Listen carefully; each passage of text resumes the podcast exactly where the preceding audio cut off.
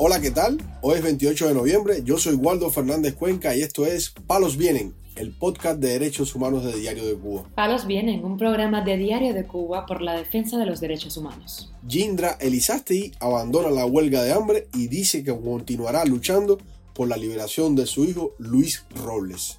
La seguridad del Estado mantiene en arresto domiciliario al escritor Raimar Aguado en La Habana. Presos políticos denuncian el uso de reos comunes en las cárceles como agentes de provocación. El activista Alejandro Galó sale en libertad bajo fianza y ahora esperará su proceso judicial en libertad supervisada. Lo más relevante del día relacionado con los derechos humanos en Palos Vientos.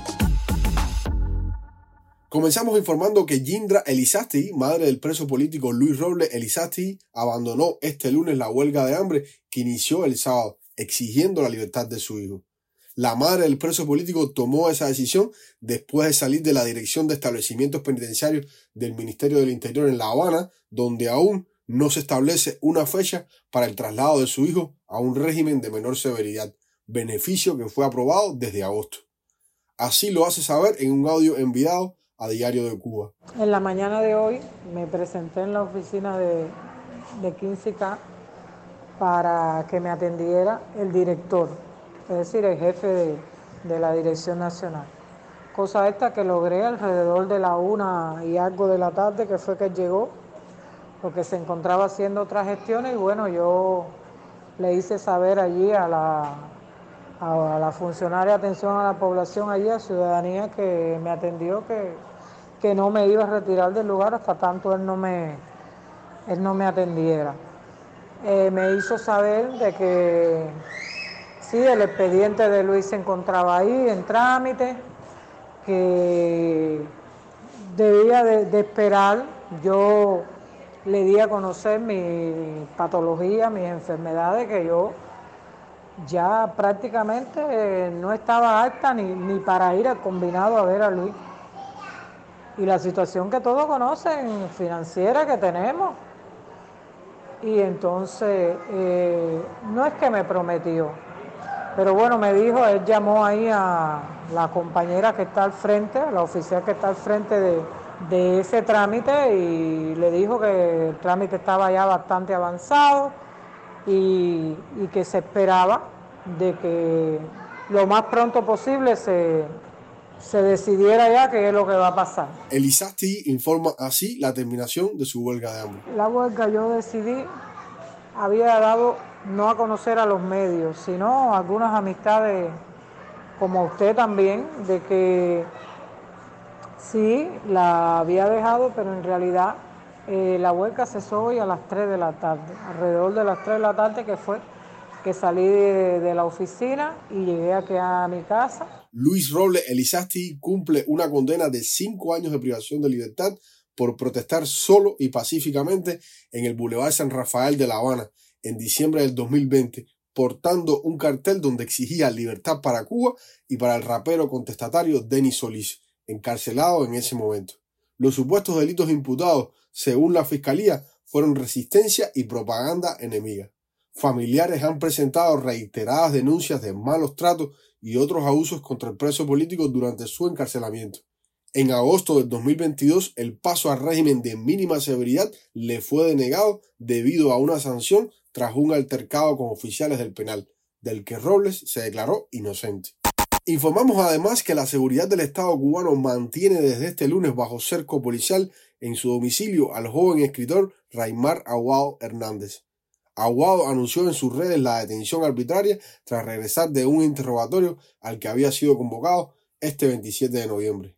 En su perfil de Facebook, el escritor expresó Estoy ya en la casa. Me trajeron escoltado en una patrulla, la cual me impedirá el libre movimiento por tiempo prolongado, según me informó el primer teniente Evelio del Departamento de la Seguridad del Estado.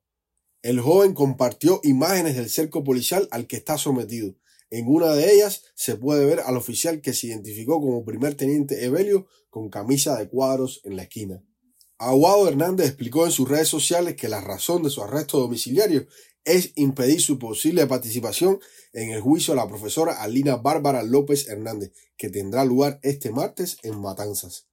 En octubre del pasado año, Aguada Hernández hizo pública su renuncia como especialista en artes visuales y crítica de la Asociación Hermanos Saiz, debido a la censura sufrida en un proyecto de su autoría que se iba a celebrar en el Centro Cultural La Madriguera.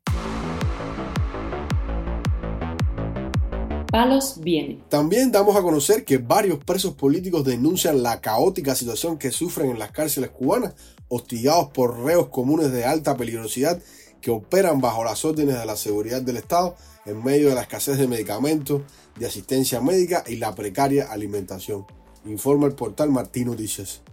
Es el caso, por ejemplo, de Julio César Vega Santiesteban, quien cumple 20 años de condena y era activista de la organización opositora Unión Patriótica de Cuba.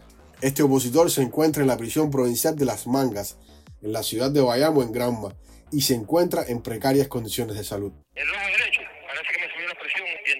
ya lo que veo ahí es como una nube. Ya no veo de lejos porque como tengo ese problema que ese ojo, ya me está afectando el otro. No distingo, me estoy quedando ciego. Y voy a fajarme con esta gente porque si no resuelvo mi problema entonces me van a ver obligado a tomar otras decisiones. Aquí no hay médico en los pisos, aquí no están dando consulta médica porque no hay médico. En similares condiciones está el preso del 11 de julio, Andy Bosa Padrón, de 37 años, condenado a nueve años de cárcel por participar en las protestas antigubernamentales en San Miguel del Padrón.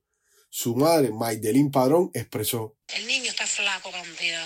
Dice que lo que ha pasado de hambre, fue de todo. Fueron 36 días de una visita a otra. Qué tristeza me dio verlo así tan flaquito. Y yo casi tampoco le pude llevar mucho porque no hay trigo. Y así estamos, es fácil. Bosa Padrón fue sentenciado por los delitos de atentado, desórdenes públicos y desacato.